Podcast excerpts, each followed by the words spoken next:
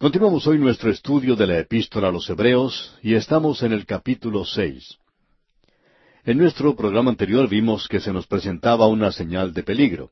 Esa señal de peligro se llamaba tardos para oír, allá en el capítulo cinco, versículo once.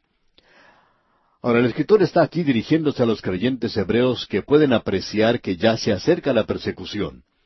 Esta gente quiere regresar otra vez al judaísmo y volver a colocar el fundamento. Amigo oyente, hablamos hoy del hecho de que esta gente era como bebés en Cristo. Eso era todo lo que ellos eran. Y se nos dice que debemos crecer en la gracia y el conocimiento de Cristo. El crecer en la gracia significa el crecer en conocimiento, en el conocimiento de la palabra de Dios. La forma en que uno puede saber más en cuanto a Cristo es acercándose a Él por medio de su palabra. Esta gente estaba en peligro de abandonar eso y regresar otra vez al judaísmo. Y él menciona aquí este asunto del judaísmo como cosa de niños, lo que en realidad tiene que ver con los ritos. Todo lo que él menciona aquí es algo que tiene que ver con las cosas que son para la niñez. Vamos adelante, dice el escritor en el versículo uno de este capítulo seis, a la perfección, o sea, crezcamos, avancemos. Y como dice este versículo uno, no echando otra vez el fundamento del arrepentimiento de obras muertas. Se están apartando ahora del arrepentimiento. Las obras mencionadas aquí son las obras de la ley. Es el tratar continuamente de cumplir con la ley y luego quebrantarla y luego arrepentirse y todo eso es cuestión de niños. Luego al final del versículo uno dice, de la fe en Dios. El Antiguo Testamento enseñaba eso. Solo decir que uno cree en Dios no significa que uno ha avanzado mucho, amigo oyente. Luego en el versículo dos dice, de la doctrina de bautismos. Eso no tiene nada que ver con el bautismo del Nuevo Testamento. Es el lavado del Antiguo Testamento y había muchos de estos. Esta gente quería comenzar ahora al retorno de estas prácticas, y todas estas cosas eran nada más que sombras, eran solamente pequeños cuadros, eran nada más que los negativos, digamos, y luego hay que revelar las fotos espirituales, por así decirlo. Todo habla de Cristo. Y ellos estaban apartándose de la realidad. Luego, prosiguiendo con este versículo dos, dice, de la imposición de manos. Y eso tenía lugar en el gran día de la expiación, cuando el sumo sacerdote ponía sus manos sobre la ofrenda. Y él lo hacía allí por cada pecado individual. Él colocaba sus manos sobre una ofrenda. Y mucho de esto continúa sucediendo en el día de hoy la imposición de manos. Luego, en la tercera parte de este versículo dos, tenemos de la resurrección de los muertos. Ellos creían en la resurrección de los muertos, pero ahora vamos a la resurrección de Cristo, el Cristo viviente. Dice luego, y del juicio eterno. Ellos creían en eso. El Antiguo Testamento enseña esto. Pero ahora crezcamos, apartémonos, avancemos. Y el versículo tres de este capítulo seis de la Epístola a los Hebreos nos dice, y esto haremos si Dios en verdad lo permite. Llegamos ahora a un pasaje que ha causado, según opinamos, una gran cantidad de dificultades como ninguna otra parte de las Sagradas Escrituras. Hay quienes lo consideran como el pasaje más difícil de interpretar. Vamos a leer esta sección ahora. Escuche atentamente esto que leemos de los versículos cuatro hasta el nueve de este capítulo seis de la Epístola a los Hebreos. Porque es imposible que los que una vez fueron iluminados y gustaron del don celestial, y fueron hechos partícipes del Espíritu Santo, y asimismo gustaron de la buena palabra de Dios y los poderes del siglo venidero, y recayeron, sean otra vez renovados para arrepentimiento, crucificando de nuevo para sí mismos al Hijo de Dios y exponiéndole a vituperio. Porque la tierra que bebe la lluvia que muchas veces cae sobre ella y produce hierba provechosa a aquellos por los cuales es labrada, recibe bendición de Dios.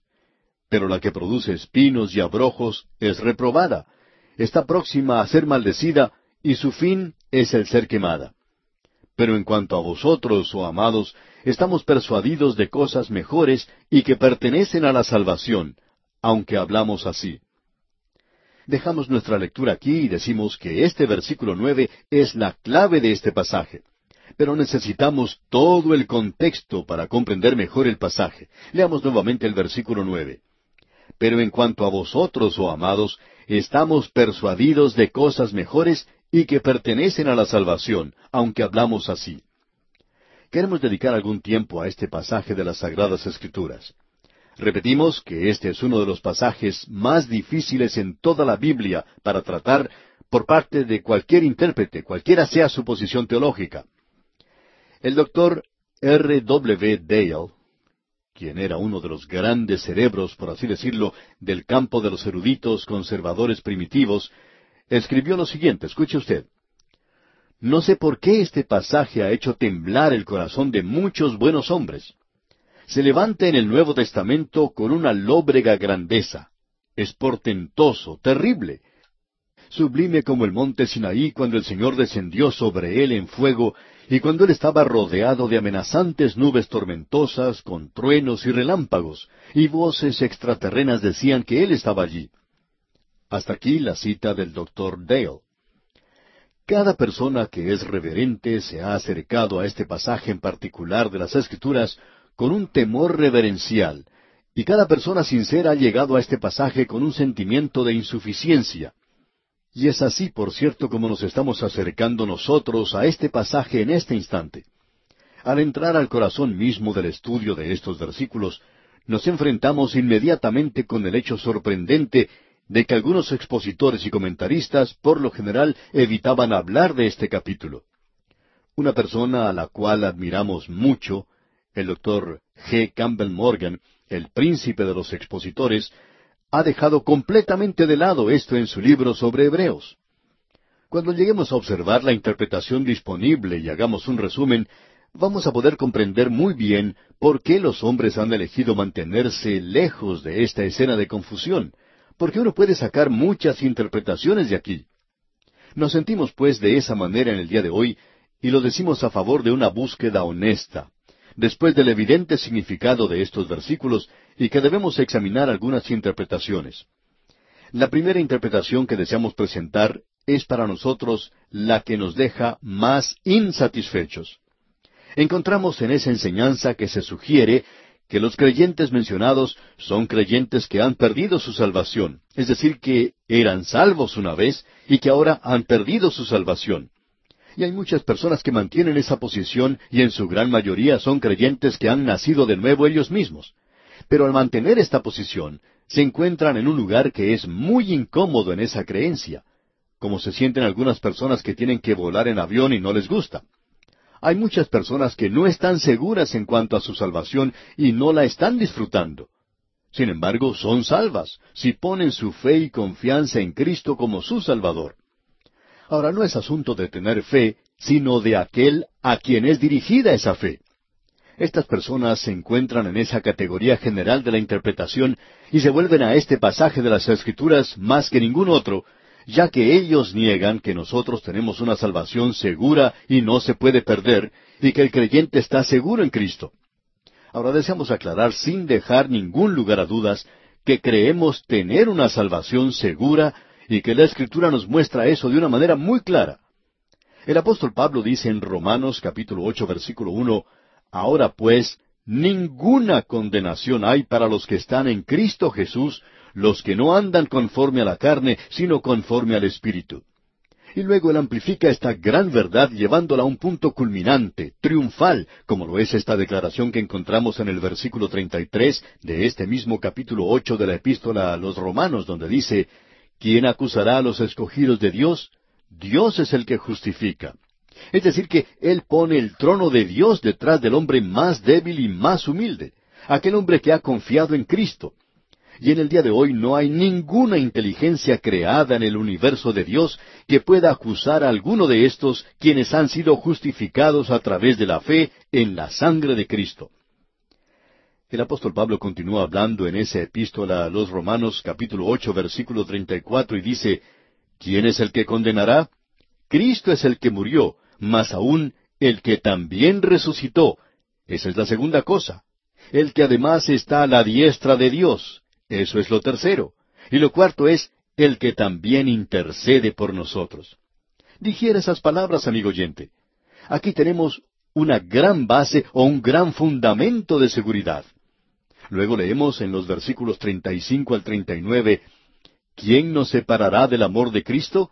¿Tribulación? ¿O angustia? ¿O persecución? ¿O hambre? ¿O desnudez? ¿O peligro? ¿O espada? Como está escrito, por causa de ti somos muertos todo el tiempo, somos contados como ovejas de matadero. Antes, en todas estas cosas, somos más que vencedores por medio de aquel que nos amó. Por lo cual estoy seguro de que ni la muerte, ni la vida, ni ángeles, ni principados, ni potestades, ni lo presente, ni lo porvenir, ni lo alto, ni lo profundo, ni ninguna otra cosa creada, nos podrá separar del amor de Dios que es en Cristo Jesús, Señor nuestro. ¿Puede usted mencionar, amigo oyente, alguna cosa que él no menciona aquí en este pasaje? ¿Puede mencionar usted alguna cosa que pudiera separarle a usted del amor de Cristo? Amigo oyente, esto lo incluye todo. Aquí tenemos una garantía que nada nos puede separar del amor de Dios, nada de lo visto, nada de las cosas que no se ven, nada de lo que es natural, nada de lo que es sobrenatural, nos puede separar del amor de Cristo. El Señor Jesucristo hace una declaración tremenda en cuanto a nuestra seguridad absoluta. Escúchele a Él y confíe en Él, crea en Él. Porque la palabra de Dios es viva y eficaz Cree en Él, amigo oyente. Y Él dice, mis ovejas oyen mi voz, y yo las conozco, y me siguen, y yo les doy vida eterna. ¿Escuchó usted? ¿Qué clase de vida? Vida eterna, amigo oyente. Si usted la perdiera, entonces no sería algo eterno. Sería otra clase de vida, pero no sería eterna. Y luego dice, y no perecerán jamás, ni nadie las arrebatará de mi mano. Mi Padre que me las dio es mayor que todos, y nadie, escuche usted, nadie las puede arrebatar de la mano de mi Padre. Por tanto, no es su habilidad para mantenerse asido de Él, sino la habilidad de Él para sostenerlo a usted. Él dice aquí con la infinidad y la autoridad total de la deidad que Él puede sostenernos, puede cuidarnos, y que aquellos que confíen en Él no perecerán jamás. La pregunta, amigo oyente, es, ¿Ha depositado usted su confianza en un Dios que es todopoderoso o en un Dios que puede sufrir la derrota? Los pasajes de las Escrituras que hemos mencionado en Romanos y Juan nos indican con abundante claridad que una vez que la persona haya nacido de nuevo dentro de la familia de Dios, no puede ser perdido otra vez. Una vez que la persona haya llegado a ser hijo de Dios mediante la fe en Cristo, tiene vida eterna. Si usted, amigo oyente, ha nacido de nuevo y ha formado parte de la familia de Dios, ha llegado a ser un hijo de Dios a través de la fe en Cristo. Por esta razón no podemos aceptar la interpretación que dice que los creyentes mencionados aquí, en este capítulo seis de la epístola a los Hebreos, son creyentes que han perdido su salvación, es decir, que antes fueron salvos y que ahora han perdido su salvación. Ahora existe una segunda interpretación, y tiene algo de mérito. Y estas personas dicen que aquí se presenta un caso hipotético. Hay algunas versiones que dicen si recayera, y que ese sí es un sí de una posibilidad, es decir, el escritor aquí no dice que eso ocurre, sino que si ocurriera, si fuera posible. Y amigo oyente, aquellos que mantienen esa posición dicen que ese sería el sí más grande de toda la Biblia, y tenemos que estar de acuerdo con eso. Si nosotros no hubiéramos aceptado una posición diferente, esta sería la que apoyaríamos. Ahora, la tercera interpretación es que en realidad ese sí no está allí en el griego. Es un participio y debe traducirse como habiendo caído. Por tanto, esta gente tiene otra interpretación, y es que estos son profesantes, que no son creyentes genuinos. Ellos profesan ser creyentes. Bueno, personalmente no podemos aceptar esto. Es un punto de vista, y eruditos como Matthew Henry, F. W. Grant y J. N. Darby sostienen esta línea de pensamiento, así como también el doctor C. E. Scofield en la Biblia anotada de Scofield. Por cierto que las notas que allí se presentan no son inspiradas. No aceptamos esa interpretación. No creemos que se refiera a aquellos que han sido solamente profesantes. Creemos que son creyentes genuinos. Ahora la Biblia habla de aquellos que son meros profesantes del cristianismo, apóstatas en la iglesia. Allá en la segunda epístola del apóstol Pedro, capítulo dos, versículo veintidós, dice el apóstol, Pero les ha acontecido lo del verdadero proverbio, el perro vuelve a su vómito y la puerca lavada a revolcarse en el cieno. Se cuenta de un cerdo que regresó junto con el hijo pródigo a su hogar cuando éste se arrepintió de lo que había hecho. Pero al cerdo no le gustó eso allí, porque es un cerdo, y regresó a su chiquero. Y en el día de hoy, amigo oyente, hay algunos que son profesantes, pero no creemos que se está hablando de ellos aquí. Según nuestro punto de vista, el lenguaje utilizado aquí es demasiado fuerte. Creemos que lo que el escritor de la epístola a los Hebreos está diciendo es que estos creyentes deberían ya ser maestros, pero necesitaban tomar la leche porque aún eran niños. Pero uno no le da esta leche a una persona que no ha sido salva. Una persona que no ha sido salva no necesita de la leche, lo que necesita es vida, necesita nacer de nuevo. Esa persona está muerta en delitos y pecados. Cuando nace de nuevo, entonces un poquito de leche le ayudará. Creemos que aquí estamos hablando en cuanto a aquellos que son niños. Él los llama, por tanto, y les urge a que sigan adelante. Notemos pues aquí lo que nos dice el versículo cuatro de este capítulo seis de la Epístola a los Hebreos porque es imposible que los que una vez fueron iluminados y gustaron del don celestial y fueron hechos partícipes del Espíritu Santo, el lenguaje aquí utilizado nos indica claramente que se refiere a aquellos que han nacido de nuevo. Hay algunos que toman la posición donde dicen que las personas de las cuales se habla aquí son solamente gente judía. Por ejemplo, si ellos fueron una vez iluminados y gustaron y recayeron, sería imposible renovarlos que esto se refería a aquellos que estaban viviendo en la época del templo, cuando éste aún estaba allí. Pero no podemos aceptar esto. Luego hay aún otro grupo. Ellos le dan énfasis a la palabra imposible. Ellos dicen que es imposible que ellos sean renovados.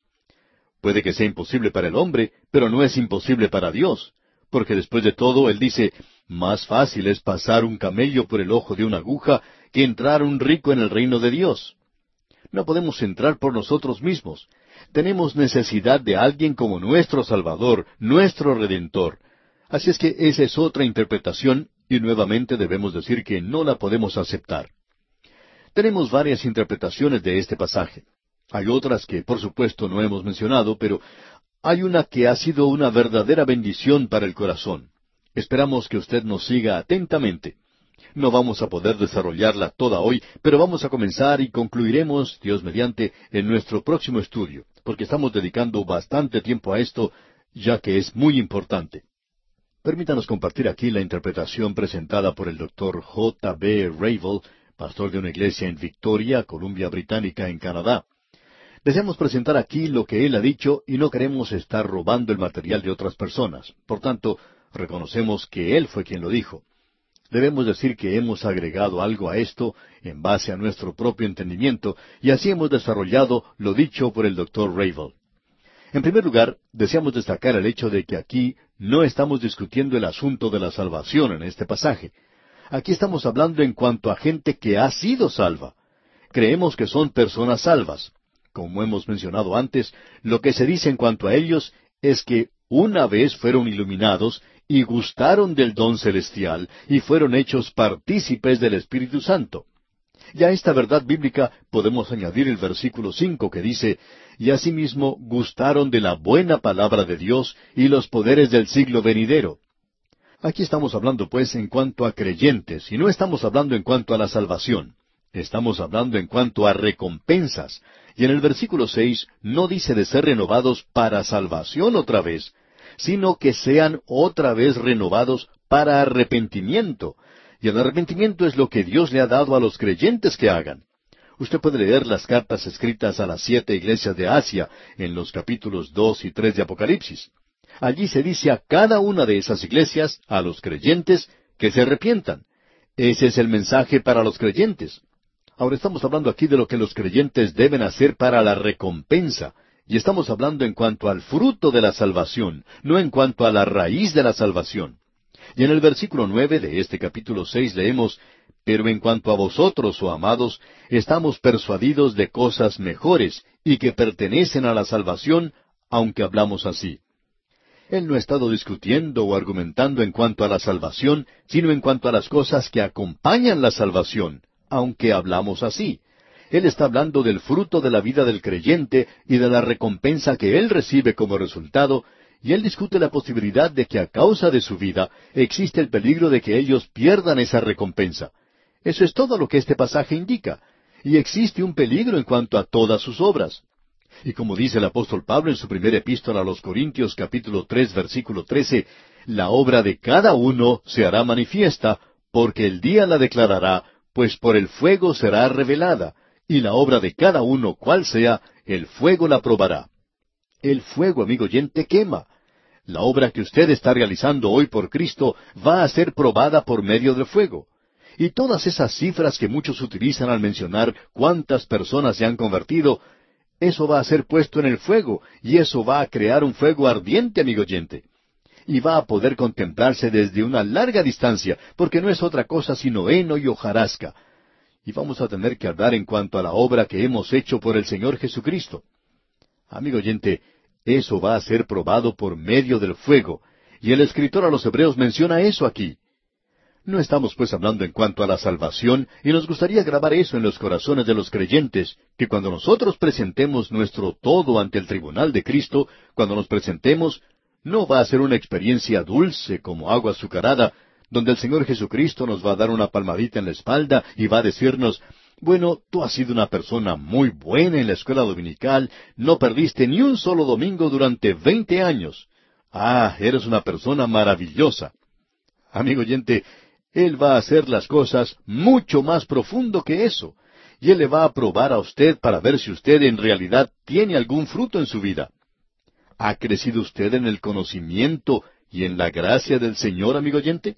¿Ha sido usted un testigo por Él? ¿Ha sido su vida de algún valor para Él? ¿Ha sido usted una bendición para otras personas? Mi amigo creyente, no voy a decir que tengo muchas ganas de estar ante ese tribunal de Cristo, porque Él me va a desmenuzar allí. No para mi salvación, porque yo ya soy salvo, pero Él va a descubrir si yo recibo una recompensa o no. De eso es de lo que se habla aquí. Continuamos hoy, amigo oyente, nuestro recorrido por este capítulo seis de la Epístola a los Hebreos, y proseguimos también en este pasaje en particular con un espíritu de oración, orando al Señor que Él nos ayude a comprender este pasaje de las Escrituras. Quisiéramos volver a decir algo que ya dijimos antes en cuanto a este pasaje, que aquí no estamos hablando en cuanto a gente que pierda su salvación porque no hay tal cosa. La salvación ni siquiera es el tema aquí. Aquí se habla de aquellos que recayeron, sean otra vez renovados para arrepentimiento, no para salvación. Ahora en el versículo nueve leemos, pero en cuanto a vosotros, oh amados, estamos persuadidos de cosas mejores y que pertenecen a la salvación. Él está hablando aquí en cuanto a aquellas cosas que pertenecen a la salvación, que le acompañan. Hay un lugar para las buenas obras, porque Él nos va a juzgar en el tribunal de Cristo. Él está hablando aquí del fruto de la vida del creyente, porque de eso es de lo que Él habla. En el versículo siete y la primera parte del versículo ocho de este capítulo seis de la Epístola a los Hebreos, leemos Porque la tierra que bebe la lluvia que muchas veces cae sobre ella, y produce hierba provechosa a aquellos por los cuales es labrada, recibe bendición de Dios. Pero la que produce espinos y abrojos es reprobada. Vamos a notar aquí varios pasajes en las Escrituras. Cuando Pablo le escribió a Tito, a ese joven predicador, le dijo allá en el capítulo tres de la epístola a Tito, versículo cinco, nos salvó no por obras de justicia que nosotros hubiéramos hecho, sino por su misericordia. Cuando uno lee esto, uno pensaría que el apóstol Pablo no le está dando mucha importancia a las buenas obras. Pero cuando uno lee el versículo ocho de este mismo capítulo tres de la epístola a Tito, puede apreciar algo más. Él dice, para que los que creen en Dios procuren ocuparse en buenas obras. Las buenas obras no entran en el asunto de la salvación, pero cuando uno llega a ser hijo de Dios a través de Cristo, entonces las buenas obras asumen mucha importancia. Ellas son de suma importancia. Es muy importante, si usted es creyente, que usted viva una vida como creyente. Es esencial que usted lo haga. Cierto profesor de universidad discutía un problema en cuanto a la psicología. En el pasado, en las universidades, se discutía en cuanto a qué sería más importante, si lo que uno heredaba de los padres o el medio ambiente. Bueno, el profesor de psicología de entonces tenía una respuesta bastante estimulante. Él decía que antes de nacer uno, lo que heredaba de los padres era lo importante, pero después de haber nacido, entonces el medio ambiente era algo de mucha consideración. Pues bien, observemos esto. Antes de que usted llegue a ser un hijo de Dios, antes de haber nacido de nuevo, las obras no tienen nada que ver. Usted no las puede traer a Dios porque Él no las va a aceptar. El profeta Isaías en el capítulo 64 de su libro, versículo 6, dice, Todas nuestras justicias son como trapos de inmundicia. Usted no va a pensar que Dios va a aceptar todas estas cosas sucias, ¿verdad? Él está aceptando a los pecadores, pero Él los acepta basándose en la redención que tenemos en Cristo. Si nosotros le hemos aceptado, si hemos llegado a ser hijos de Dios, entonces hemos nacido de nuevo. El apóstol Pedro lo expresa de la siguiente manera en su primera epístola, capítulo dos, versículo nueve. Dice Pedro, Mas vosotros sois linaje escogido, real sacerdocio, nación santa, pueblo adquirido por Dios, para que anunciéis las virtudes de aquel que os llamó de las tinieblas a su luz admirable. Bueno, si usted ha sido salvo, entonces tiene que demostrar por medio de sus buenas obras ante el mundo que usted ha sido redimido por Dios. El creyente tiene ahora algo que demostrar, y eso es lo que va a ser juzgado en él. Si él continúa como un niño, siendo nada en el mundo, sino alguien que solo causa problemas, que aleja a la gente de Cristo en lugar de hacerlos al llegar a Él, entonces usted puede estar seguro que esa persona no va a recibir ninguna recompensa. Por el contrario, va a avergonzarse ante Él. Ahora en los versículos cuatro al seis de este capítulo seis de la Epístola a los Hebreos, leemos porque es imposible que los que una vez fueron iluminados y gustaron del don celestial, y fueron hechos partícipes del Espíritu Santo, y asimismo gustaron de la buena palabra de Dios y los poderes del siglo venidero, y recayeron, sean otra vez renovados para arrepentimiento, crucificando de nuevo para sí mismos al Hijo de Dios y exponiéndole a vituperio. Al leer estos versículos, llegamos al mismo centro de este estudio. Quisiéramos que usted note lo siguiente, porque es imposible, y recayeron. Esta palabra que tenemos aquí indicando la caída es una palabra interesante. En griego es parapipto.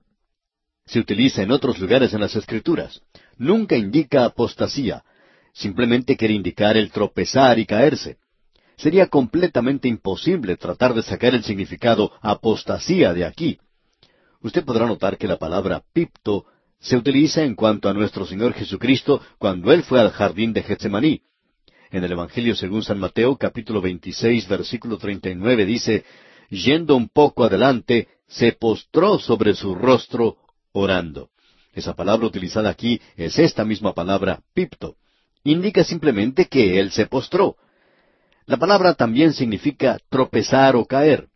Pedro cayó, pero él no se perdió. El Señor había dicho a Pedro, yo he rogado por ti que tu fe no falte. Pedro cayó, pero él no se perdió. Luego tenemos el ejemplo de Juan Marcos. Él fracasó tan miserablemente en su primer viaje misionero que cuando su tío Bernabé sugirió que él fuera en el segundo viaje, el apóstol Pablo no quiso saber nada de eso, y dijo que nunca lo iba a llevar con él. Este joven había fracasado, y en lo que a mí se refiere, yo ya no quiero tener nada que ver con él, dijo Pablo. Pero gracias a Dios que Dios no era de la misma opinión. Él había tropezado, sí, y recaído. Pero eso no quería decir que Dios ya no tenía nada que ver con él. Y el apóstol Pablo tuvo que cambiar su forma de pensar, porque antes de morir, él escribió allá en su segunda epístola a Timoteo, capítulo cuatro, versículo once, diciendo, Toma a Marcos y tráele contigo, porque, note usted, me es útil para el ministerio. Debemos decir, amigo oyente, que ninguno de estos dos mencionados perdió su salvación, pero sí fracasaron y sufrieron alguna pérdida por eso. Si observamos lo que dice el primer versículo de este capítulo seis de la epístola a los Hebreos, podemos ver que Pablo está hablando a la gente aquí en cuanto al arrepentimiento de obras malas o muertas. usted se puede dar cuenta fácilmente que Pablo está hablando a esta gente en cuanto al arrepentimiento y no a la salvación. Usted recordará que Juan también predicó esto a la gente. ¿Qué fue lo que dijo? Él les dijo que trajeran frutos dignos de arrepentimiento. Él está hablando aquí de aquello que es la evidencia del arrepentimiento. El arrepentimiento hoy no significa el derramar unas cuantas lágrimas, es el dar una media vuelta completa hacia Jesucristo. Quiere decir el cambiar la dirección en su vida, en su forma de vivir. Muchos de estos creyentes estaban regresando a los sacrificios del templo de aquella época, y el escritor a los hebreos les está advirtiendo del peligro de esto. Antes de que Cristo viniera, cada sacrificio era un cuadro de Él, señalando hacia su venida. Pero después que Cristo vino y murió en la cruz, aquello que Dios había mandado hacer en el Antiguo Testamento ahora se convierte en pecado. Usted puede apreciar que esa gente se encontraba en un punto estratégico del tiempo y de la historia. Ellos se encontraban en una época cuando solo unos pocos días antes ellos habían ido al templo a ofrecer los sacrificios, porque Dios les mandaba hacerlo. Pero ahora es algo malo para ellos hacer eso. Si usted llegara a ofrecer un sacrificio de sangre, amigo oyente, usted estaría sacrificando nuevamente al Señor Jesucristo, porque usted estaría diciendo que cuando Él murió hace más de dos mil años, no sirvió de mucho eso, y que usted todavía necesita hacer un sacrificio para cubrir sus pecados. Por tanto, usted no tendría fe en lo que Él hizo, su expiación, su muerte, su redención. Alguien ha dicho que hoy nosotros o crucificamos o coronamos al Señor Jesucristo por medio de nuestras vidas. Hoy nosotros o mostramos una vida de fe o una vida por medio de la cual le crucificamos a Él otra vez, especialmente hoy, cuando hablamos en cuanto a regresar bajo el sistema de la ley de Moisés y que tenemos que guardar la ley. Es un asunto muy serio el regresar a estas cosas. Observemos nuevamente esta palabra que indica el caerse o postrarse. Esa palabra que tenemos ante nosotros es un genitivo absoluto habiendo caído. Recayeron, dice aquí. Sería imposible renovarlos nuevamente para arrepentimiento. ¿Por qué? Bueno, estamos hablando en cuanto al fruto de la salvación. Es algo bastante serio el haber aceptado a Cristo y luego vivir en el pecado para anular aquello que uno hace siendo como un niño, como un bebé que nunca crece, haciendo nada más que aquello que resulte en heno y hojarasca. El apóstol Pablo señaló lo mismo en un lenguaje un poco diferente cuando escribió a los Corintios. Y él dice, porque nadie puede poner otro fundamento que el que está puesto, el cual es Jesucristo. Su salvación es un fundamento, amigo oyente. Usted puede descansar sobre ese fundamento. Y no solo eso, sino que usted va a edificar sobre él. Y el apóstol Pablo dice que si alguno edifica sobre ese fundamento, puede usar seis clases diferentes de material. El oro, la plata, las piedras preciosas, la madera, el heno, la hojarasca. ¿Con qué está edificando usted hoy, amigo oyente? ¿Está usted edificando con madera, con heno o con hojarasca? Hay mucha obra de la iglesia hoy que no es otra cosa sino madera, heno y hojarasca.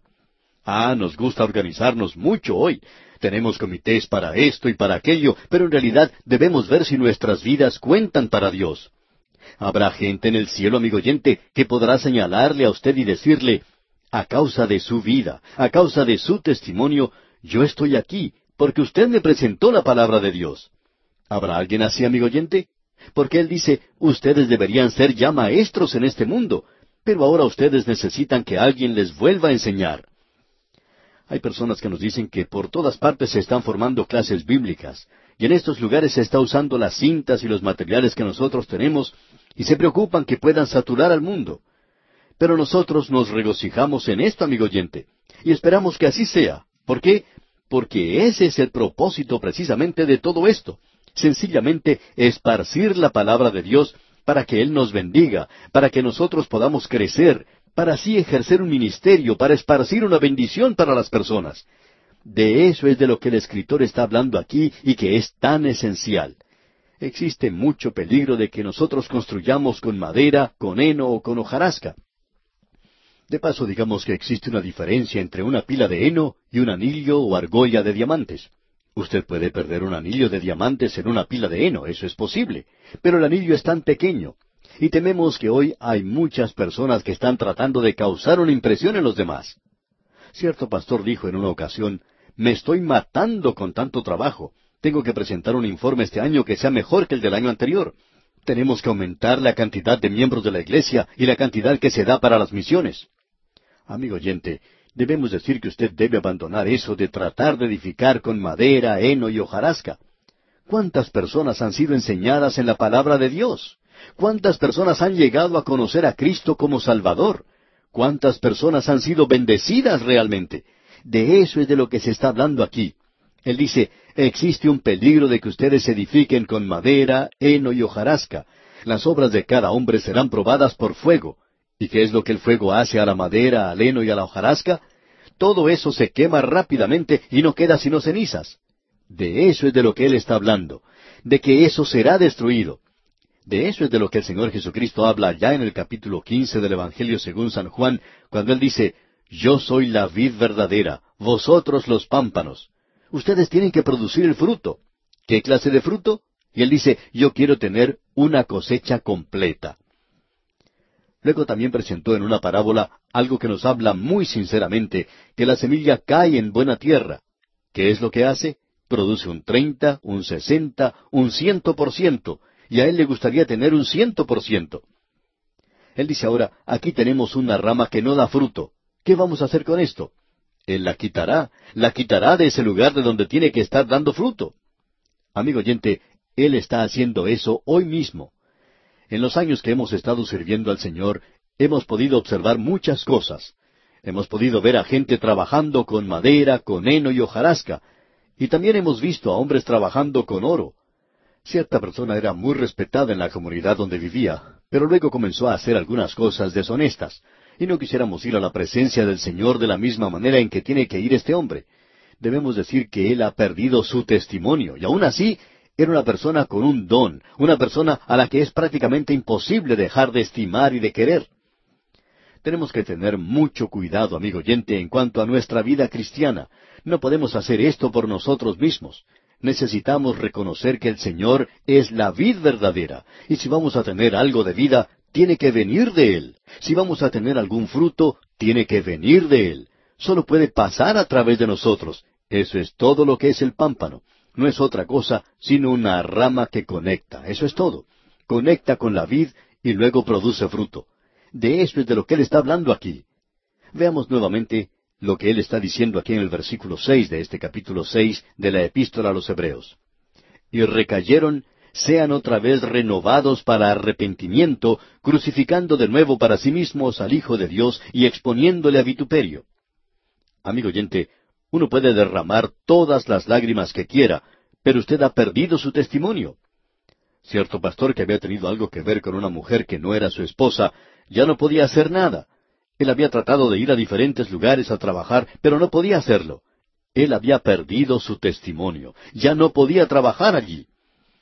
Amigo oyente, el escritor de esta epístola a los Hebreos nos habla de eso aquí, que es imposible renovarlos a ellos para arrepentimiento.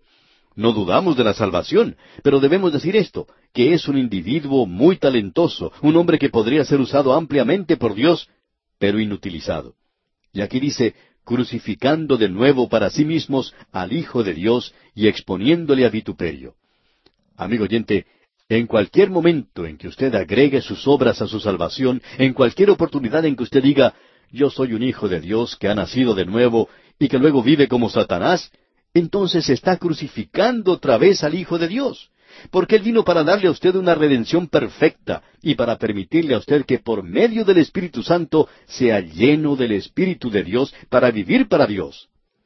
Ahora en el versículo siete de este capítulo seis de la Epístola a los Hebreos leemos porque la tierra que bebe la lluvia que muchas veces cae sobre ella y produce hierba provechosa a aquellos por los cuales es labrada, recibe bendición de Dios. Estas hierbas traen una bendición para el hombre y son algo delicioso para comer. Pero escuche bien lo que dice aquí el versículo ocho. Pero la que produce espinos y abrojos es reprobada, está próxima a ser maldecida, y su fin es el de ser quemada. La palabra reprobada aquí es la misma que utilizó el apóstol Pablo cuando dijo, sino que golpeo mi cuerpo y lo pongo en servidumbre, no sea que habiendo sido heraldo para otros, yo mismo venga a ser eliminado. O podríamos decir rechazado o reprobado. Pablo dice, cuando yo llegue a su presencia, yo no quiero ser reprobado, Yo no quiero que el Señor Jesucristo me diga que he fracasado, que Él diga, tu vida debió haber sido un buen testimonio y no lo es. Y amigo oyente, usted va a escuchar estas palabras si usted no está viviendo para Él. Alguien necesita decir estas cosas. Ahora sabemos que no es algo muy popular. Es mucho más popular hoy el escuchar buena música y leer algún poema y citar las palabras de Juan capítulo 14 y versículo 20 y algunos salmos. Son cosas maravillosas. ¿Y cuánto las necesitamos? Pero amigo oyente, usted va a tener que presentarse ante Él algún día, o quizás sea en el día de hoy, y rendir cuentas. Y aquí en la epístola a los Hebreos se nos dice que podemos ser reprobados. Y gracias a Dios que el apóstol Pablo podía decir al final de su vida, he acabado la carrera, he guardado la fe. Por lo demás, me está guardada la corona de justicia. Ah, amigo oyente, el vivir para Dios hoy. Usted tiene que amarle a Él. Aquí tenemos la clave en el versículo nueve. Estamos persuadidos de cosas mejores y que pertenecen a la salvación, aunque hablamos así. El apóstol dice, yo estoy persuadido de que ustedes van a vivir por Dios y que ustedes no van a ser niños en Cristo, sino que van a crecer, que pertenecen a la salvación, aunque hablamos así. Y luego el versículo diez dice, porque Dios no es injusto para olvidar vuestra obra y el trabajo de amor que habéis mostrado hacia su nombre, habiendo servido a los santos y sirviéndoles aún. Una obra de amor no salva. Si usted es salvo, esta es la recompensa que usted recibirá habiendo servido a los santos y sirviéndoles aún. Aquí es donde vienen las buenas obras. Son, por cierto, una parte importante de la vida del creyente, pero no tienen nada que ver con la salvación. Y en el versículo once dice, Pero deseamos que cada uno de vosotros muestre la misma solicitud hasta el fin, para plena certeza de la esperanza. Cuán maravilloso es esto, amigo oyente. La obra y el trabajo de amor no es la salvación nosotros también necesitamos la seguridad de la esperanza hasta el fin. Y en el versículo 12 dice, a fin de que no os hagáis perezosos, sino imitadores de aquellos que por la fe y la paciencia heredan las promesas. Él está haciendo aquí muchas promesas para nosotros si nosotros somos fieles a Él. Y en el versículo 13 dice, porque cuando Dios hizo la promesa a Abraham, no pudiendo jurar por otro mayor, juró por sí mismo. Usted sabe que cuando jura, usted jura por algo que es más grande que usted. Y como no hay nada más grande que Dios, entonces Él juró por sí mismo, diciendo aquí en el versículo 14, De cierto te bendeciré con abundancia y te multiplicaré grandemente. Dios le había prometido esto a Abraham. Pero Dios dijo, Yo voy a jurar, eso es lo que haré. En el versículo 15 dice, Y habiendo esperado con paciencia, alcanzó la promesa. Aquí tenemos algo que es verdaderamente maravilloso. Él esperó con paciencia. ¿Esperó qué? Una nueva seguridad para él vino al haber confiado en Dios. Usted camina con Dios, usted crece en la gracia y en el conocimiento y la sabiduría de Él, en el conocimiento de la palabra de Dios. Usted tiene un lugar de seguridad y esa seguridad no puede ser contradicha. Y en el versículo 16 leemos, porque los hombres ciertamente juran por uno mayor que ellos, y para ellos el fin de toda controversia es el juramento para confirmación. Los hombres juran por algo que es mayor que ellos. Dios no juró por la luna, ni por el sol, ni por las estrellas, sino por sí mismo. En los versículos 17 y 18 leemos, por lo cual, queriendo Dios mostrar más abundantemente a los herederos de la promesa la inmutabilidad de su consejo, interpuso juramento, para que por dos cosas inmutables, en las cuales es imposible que Dios mienta, tengamos un fortísimo consuelo los que hemos acudido para asirnos de la esperanza puesta delante de nosotros. ¿Cuáles son las dos cosas inmutables? La muerte de Cristo y la resurrección de Cristo y su ascensión e intercesión en el cielo por usted y por mí. Él menciona cuatro cosas allá en la epístola a los Romanos capítulo ocho. Ahora él las divide aquí en dos cosas inmutables, la muerte y la resurrección de Cristo. Y ahora, el Cristo viviente se encuentra a la diestra de Dios. Eso habla de su ascensión e intercesión. En los últimos dos versículos, 19 y 20 de este capítulo 6, leemos, la cual tenemos como segura y firme ancla del alma y que penetra hasta dentro del velo, donde Jesús entró por nosotros como precursor, hecho sumo sacerdote para siempre, según el orden de Melquisedec. Aarón nunca fue un precursor, pero Jesucristo lo fue. Él ha ido adelante. Él ha sido constituido un sumo sacerdote para siempre, según el orden de Melquisedec. Ahora Él va a hablar en cuanto a Melquisedec. Y por cierto que Él espera que usted y yo no seamos niños, sino que seamos hijos ya maduros. Y aquí vamos a detenernos por hoy.